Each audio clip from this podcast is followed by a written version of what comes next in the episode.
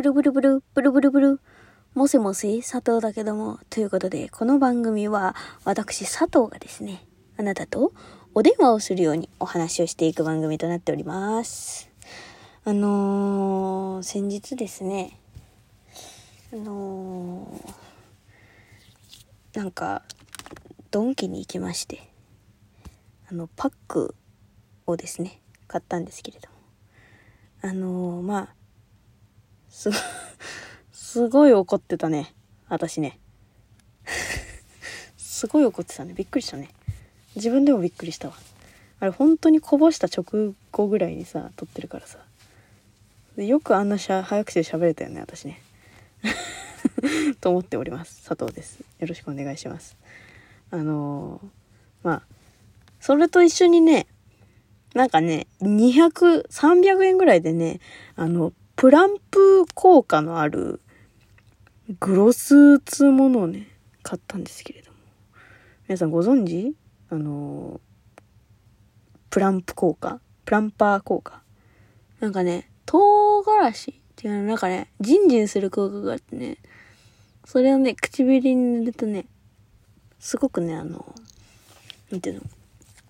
こう、唇がアンジェリーナ・ジョリーみたいになるっていうね、不思議な、なんかグロスがあるんですけど、今それを塗っております。はい。まあね、これを塗ったところで、あの、アンジェリーナ・ジョリーにはなれないし、あの、ただこ唇になってしまうだけなのかもしれませんが、まあ、ちょっとね、ものは試しでやってみたいなと思って、ええ。そんな感じでございます。あの、何か喋ろうと思ったら忘れちゃったわ。あのー、先日ですね、まあ、ゴールデンウィークだったわけで、あのー、親とですね、伊香保に行ってきまして。でですね、あのー、伊香保がですね、みんな伊香保温泉って行ったことある？あのー、群馬県かな？群馬県にある、あのー、まあ、温泉なんだけど、温泉地なんだけど、あのまあ、関東の人はわりかし行きやすいようなところで。で、まあ、ゴールデンウィーク、何も規制がない、規制でいいんだよね。規制がないようなね。あのまあ、3年ぶりっつったっけ？なんかそのぐらいのやつだから、つってさ、そう。だから、まあ、ね、規制がないから、どっか旅行でも行くか、つってさ、なんか、まあ、伊香保でも行くか、つってなってさ、行ったんですけど、あの、伊香保温泉って、まあ行ったことある人ならわかると思うんだけど、まあ一番有名なのが石段。うん、伊香保神社っていうのが、まあ一番上にあって。で、その上のところまで、えっ、ー、と、まあ、ふもとのところからこう、わーっとね、連なる石段っていうのが365段だったかななんかね、そう、1年に、1年のその365日と、まあ、かけて作ってるのか作ってないのか知らんけどさ、なんかそういうのがあんのよ。うん。で、まあなんか、300段以上あるからね。まあ、登りがいもあるし、名所ですよっていう風になってるんですけれども。あのー、そこで、私あの、小学生の時に一回行ったことがあって。で、まあ、その時に、なんて言うんだろう、その時のイメージね。その時のイメージは、こう、すごく石段が続いている。まあこれは一緒だったんだけど、その石段の、まあ、横？うん。横って、こう、すごくお店が立ち並んでて、で、こう、石段が窮屈に見えるぐらい。人が行き交ってて、で、まあ、その、ほら、人が行き交ってる中、その、まあ、石段の幅に、こう、幅だけ取ってあるぐらいの感じで、まあ、真横にね、お店がずらーっと石段沿いに並んでる状態。っていう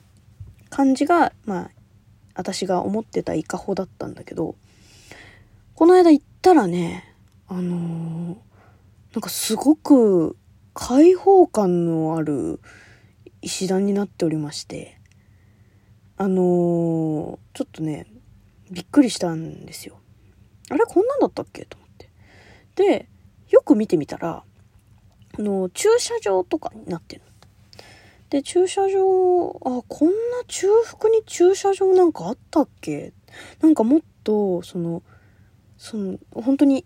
建物建物ばっかりだった気がしたなって思ったら、よく見たら、その駐車場の枠、枠みたいなのができてて、できてるっていうか、その、明らかに、そこの、今駐車場になってた場所に何か建物がありましたよねっていう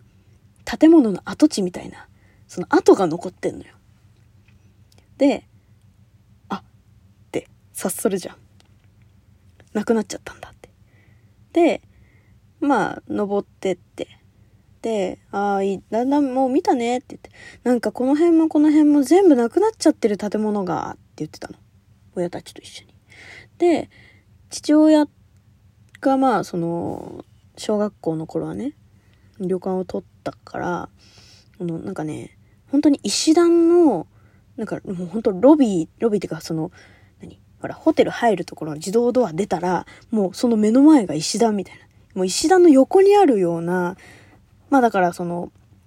伊香保温泉の一等地の旅館に泊まったんだって、その時は。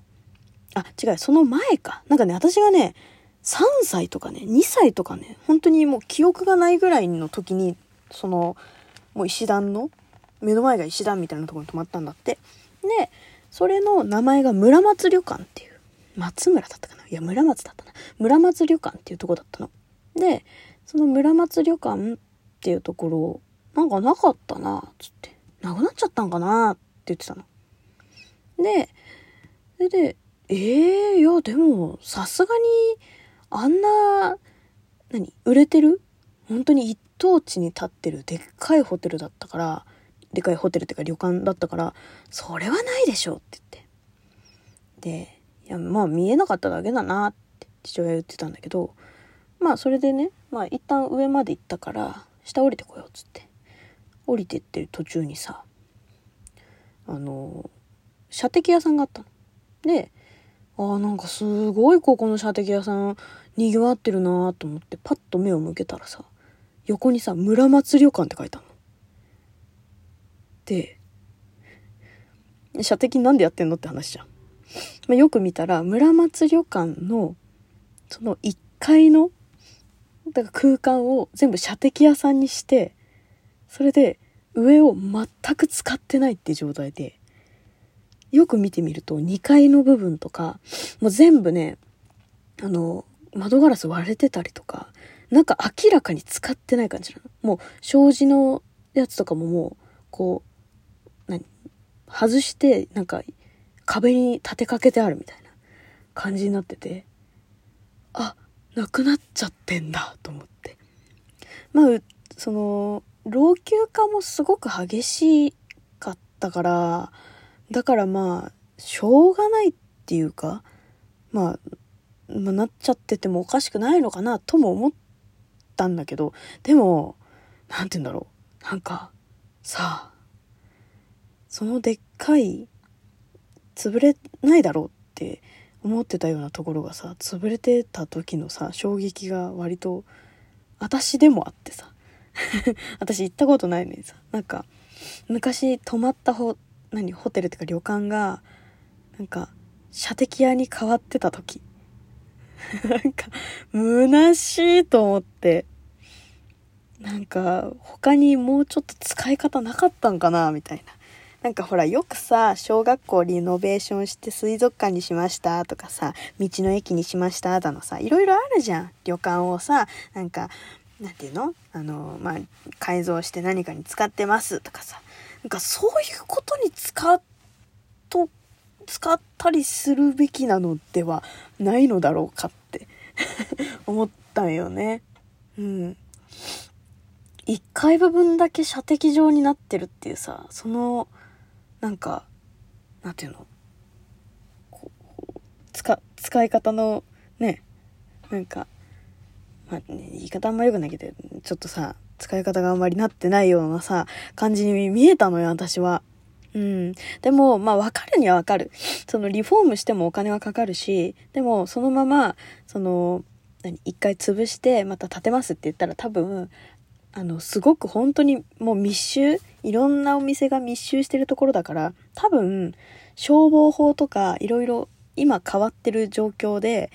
あの、あそこに新しく同じように旅館建てられるかっていうと多分建てられないんだよ。だから、そこを駐車場になっちゃってるのもわかるし、